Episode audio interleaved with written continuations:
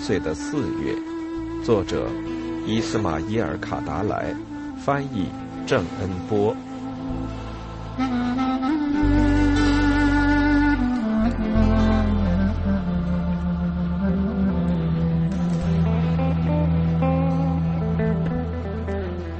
第四章，马尔克·乌卡切拉走在通往十楼第三层的木造楼梯上的时候。听到了一个人很低的喊声：“嘘，客人们还在睡觉呢。”他在继续登楼梯，对自己的脚步没做任何改变。在楼梯头上，那个声音又重复了一次：“请注意，跟你说过了，你没听见跟你说的话？客人们在睡觉吗？”马尔克抬起头，睁大眼睛，想看一看是谁竟敢这样讲话。恰好这个时候，一个仆人把头伸到栏杆这边，要看看这个破坏安静的人。仆人认出了血的管家，吓得用手遮住了嘴。马尔克乌卡切拉继续登楼梯。当登到楼梯头上的时候，看见了那个喊话的仆人。此时他硬邦邦的站在那里，仿佛冻僵了似的。他从这个仆人身边走过，什么话都没说，甚至没回头看他一眼。他是王子的直系亲属。因为在十楼的工作分配中，分管有关血的这部分工作，所以被称为血的管家。这些仆人都是王子的亲戚，其中的一部分虽然与王子的关系很远，但毕竟是亲属，所以仆人们都挺怕他，就像惧怕王子一样。他们都很惊奇。看着这个从暴风雨中得救的同伴，他们不无遗憾的想起往事，想起其他场合，哪怕是最小的不当心，都付出了非常昂贵的代价。但是，这位血的管家虽然与朋友共用了一顿丰盛的晚餐，可是，在那天早晨。脸色却像土色一般难看，立刻就看出来了。他挺烦恼，心思也不知道投到哪儿去了。不回头看任何人，推开朋友住的房间隔壁的一个大屋子的门，走了进去。房间里很冷。透过镶着没上过油漆的橡木框的窄窄但却挺高的窗户的玻璃射进来的一种光线，让他觉得他是从一个敌对的日子里射进来的。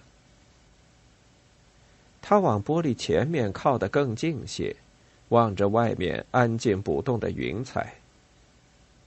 已经进入三月了，可是天空依然还是二月的景象。这一想法带着一点恼怒的成分闪过他的脑际，似乎这也是对他特意制造的一种不公平。他举目向外边望去，天宫似乎在用这种光线让人们受苦受难。虽然这光线是灰色的，但对视力有很强烈的刺激性。刹那间，他忘记了走廊。那里不时的响起谨慎的脚步声和“嘘，安静”提醒注意的声音。这一切都是因为头一天夜里来了一对客人。他自己也不知道，为什么他们这对客人唤起了他的一种不友好的感情。总的来说，头一天夜里的晚餐让他讨厌，他吃不下去，总是觉得胃里一弯一弯的不舒服，觉得胃里空空的，他要尽力填满它，可是恰恰相反，越是多把食物吃力的往胃里推，越是觉得胃里发空。马尔克乌卡切拉让目光离开了窗户，朝藏书室的沉重的橡木书架仔细的看了一会儿。书架上多数的书都是早年的书，一部分是宗教书，其他的是用拉丁文或古阿尔巴尼亚文印刷出版的书。在另外一个特别书架的下方。放着与法典及奥罗什石楼有直接或曲折联系的当代出版物。关于这方面内容的书全部都有，再不就是刊有书籍的片段或文章、专题研究或诗歌的杂志。真实情况是，马尔克乌卡切拉的主要工作是负责收缴写税。但是他还承担一些事情，除了写税之外，还负责管理十楼的档案。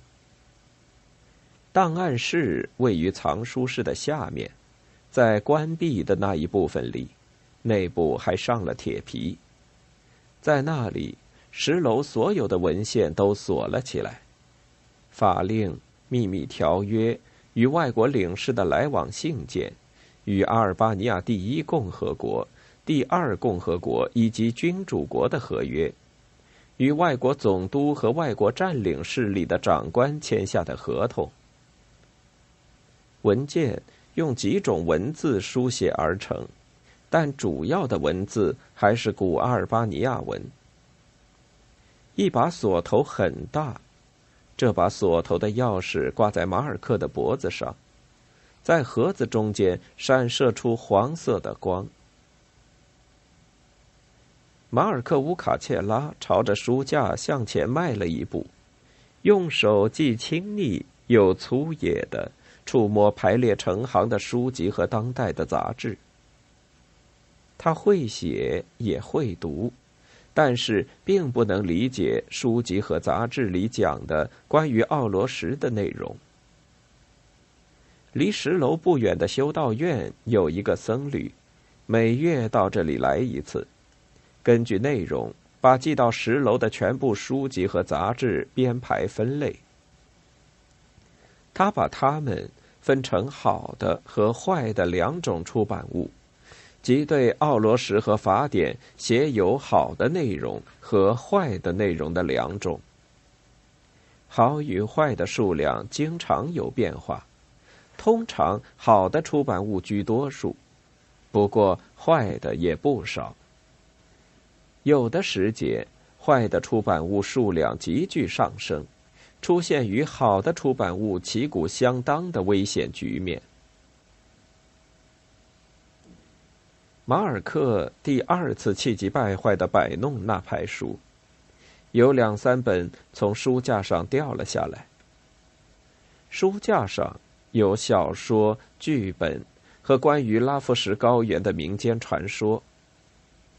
正如常读书的僧侣所说，也有其他的苦若毒药的东西。因此，就无法理解王子怎么能忍受让这些东西存在于他的藏书室里。如果是马尔克乌卡切拉来处理此事。他早就一把火把这些书烧掉了。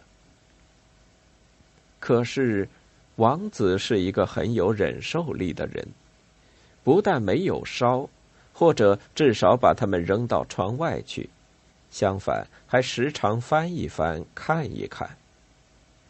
他是书的主人，他知道自己该做什么。头一天晚上用餐后，当他向客人们介绍客房隔壁的环境条件，来到这个屋子时，说道：“有多少次那些人说了很多反对奥罗什的坏话，可是奥罗什却没有因此而有所撼动，而且永远也撼动不了。”王子没去看十楼的瞭望窗。而是把眼睛盯在摆放书籍和杂志的书架上，似乎那里不仅有他人的攻击，而且还有保卫石楼的内容。多少政府倒台了？王子接着说：“多少王国都从地球上被清除了。然而奥罗什却岿然不动。至于他，作家客人，从一开始马尔克就不喜欢他那个漂亮的妻子，马尔克也没看在眼里。”他哈下腰去看书和杂志的标题，二话没说。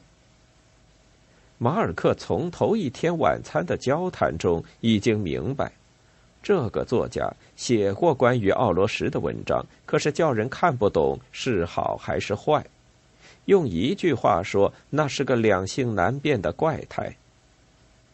但是，也许正是由于这个原因，王子才把他邀请到十楼来，甚至把他的妻子也邀请来了，想弄明白他脑子里都装了些什么东西，同时也为了把他变成一个对自己有用的人。写的管家靠在书架旁边，再次向窗户那边望去。对这位作家客人一直是抱着不信任的态度。这不仅仅是一种浑浊不清的敌对的感情，这种感情在一开始见到他们，他手里拎着他们的两个皮箱子，同他们一起爬楼梯登台阶的时候就产生了，是另外一种别的东西。甚至就是这种别的东西，在他心里也产生了敌对厌恶之感。他对他们有一种惧怕的心理，特别是对客人的妻子怕得更甚。写的管家对自己苦涩的微微一笑。如果有谁听到了，将会觉得很奇怪，因为他。马尔克乌卡切拉有生以来很少惧怕什么事情，甚至在勇士们都吓得面容失色的事情面前，他也镇定自若。岂能在一个女人面前常受惧怕的感觉？可是，他真的常受到了那种感觉，他怕他。他不相信头一天夜里晚餐桌上别人说的话，这一点从他的眼神里立刻就能明白。他的主子王子很谨慎的说出的一部分话，他觉得永远都是不可抗拒的法律。可是这部分话到了他的眼睛里失去了威力，静静的淹没，倒塌在地。这可能吗？他对自己说了两三次，并且对自己回答说：“这是不可能的，是我自己在发疯、胡思乱想。”可是，当他再次偷偷的瞟了一眼年轻的女人，发现没猜错，就是那么回事。话语在他的眼里化掉了，失去了威力。谈完话之后，石楼的一部分静静的倒塌了，还有他自己，马尔克乌卡切拉。除了他之外，这是第一次发生这种事，所以说情况显示的很清楚，是他给他造成了恐惧感，因为在王子的客房里临时住着各式各样重要的人。从教皇特使或者锁骨皇帝的亲信，直到那些被称为哲学家或学者，有分量的人物多着呢。可是他们当中的任何人都没有给马尔克造成这样的感觉。大概，这就是头一天晚上王子讲话比通常情况下多得多的原因。大家都知道。他是个少言寡语的人。有的时候，他开口只不过是为了说句欢迎的话，让在场的其他人把谈话活跃起来。而头一天夜里，他似乎懂得谈话空空如也，好像一切都在牧场上放牧似的，所以打破了常规。他是在谁面前？是在一个女人面前，不是女人，她是个女巫。她很美，美得像山野中的仙女，但是是一个坏仙女，不然她没能力破坏她的主子的威力。真正的错误在于允许她进入男人们的房间，这是违反习俗的。阻止女人进客房，对此法典不是白说的。然而不幸的是，近来这种风气竟然也传染到了这里，到了法典的台柱子上，到了奥罗什，这里也感觉到了他的恶魔般的气息。马尔克乌卡切拉再次感到胃里空荡荡的，这种感觉让他烦躁，火气难消。这种难以言状的怒气与胃里的呕吐感搅和在一起，竭力要在什么地方爆发出来，但没有找到合适的地方，于是还是回到自己内心的深处，自己折磨自己，让自己受苦。他觉得要吐。他真的已经发现，一股可诅咒的风早就从远处、从城市和平坦的原野上吹来，企图把崇山峻岭也玷污和破坏。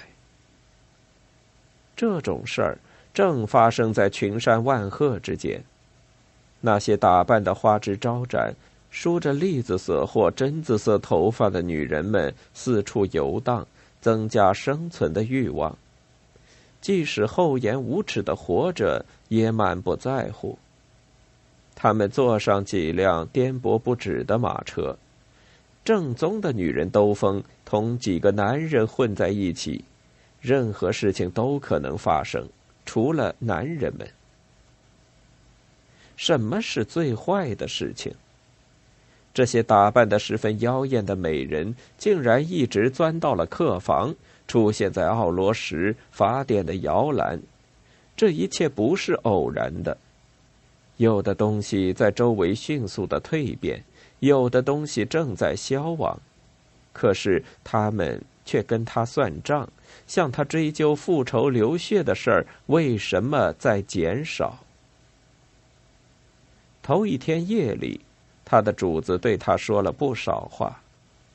在别的话语中，苦味满浓的有，有些人要求削弱先人们留下的法典。王子斜视了一下马尔克乌卡切拉，奥罗什的主人用那种眼神看他，想要说什么？难道他，马尔克乌卡切拉是个罪人，要他对近来法典？尤其是复仇流血的内容受到削弱的迹象，承担罪责吗？难道他没有闻到从阴阳不分的城市里吹来的恶臭吗？这一点是真的，那就是这一年血税的收入减少了。可是，在这件事情上，并不是只有他是罪魁祸首。就像玉米的丰收并不只是土地的管家的功劳一样。假如天气不好，王子他就将能看到会收获什么样的玉米。但是年成不错，土地的管家就受到了王子的表扬。而血不是从天上降下来的雨水，他的收入减少的原因是一团迷雾。很复杂，对整个事情，他自然有自己的部分罪责，但这不只是取决于他。哦，如果他们给他更大的权利，把几件事情交到他手上处理，然后就让他们跟他算账，一直算到血税的收入，那样的话，他将知道自己该做什么。然而，虽然人们在他的可怕的大名“血的管家”面前不寒而栗，但他的威力也不是那么浩瀚无边。因此，在拉夫什管理写的工作正在走下坡路，杀戮的数目逐年的减少，特别是这一年第一季度下滑的情况，简直是灾难性的。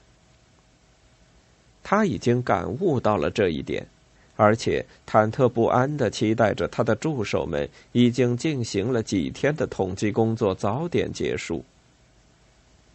统计的结果比他期待的糟糕得多，流入钱柜里的钱数都未达到上一年同期总数的百分之七十。这一情况发生的时候，不仅土地的管家。而且，王子的所有其他助手、牲畜和牧场的管家、借贷管家，特别是磨坊和矿藏管家，在命令下制造工具的行业，从木质工具到铁制工具，他们都把数额很大的收入投进共有的金库中。而他，这位王子的主要管家。别的行业的收入来自石楼的产业，而他的收入是从整个拉夫市搜集的。他这个最重要的管家，从前搜集到手的钱相当于其他收入的总和，现在费了很大劲儿才挣到了总和的一半。所以，头一天夜里的晚餐上，王子的眼神要比他的讲话苦得多。那个眼神仿佛在说：“你这个人是血的管家，应该是复仇流血中主要的残酷无情者。你应该煽动杀人的人，给他以激情。当他消沉或昏昏欲睡的时候，你要把他唤醒，叫他发疯。但是你给我们干的却恰恰相反。保护好你顶戴的头衔吧。”这就是那个眼神要说的话。哦，上帝呀！马尔克乌卡切拉站在窗户旁边感叹着：“他们为什么不让他安静一下？他的烦恼难道还少吗？”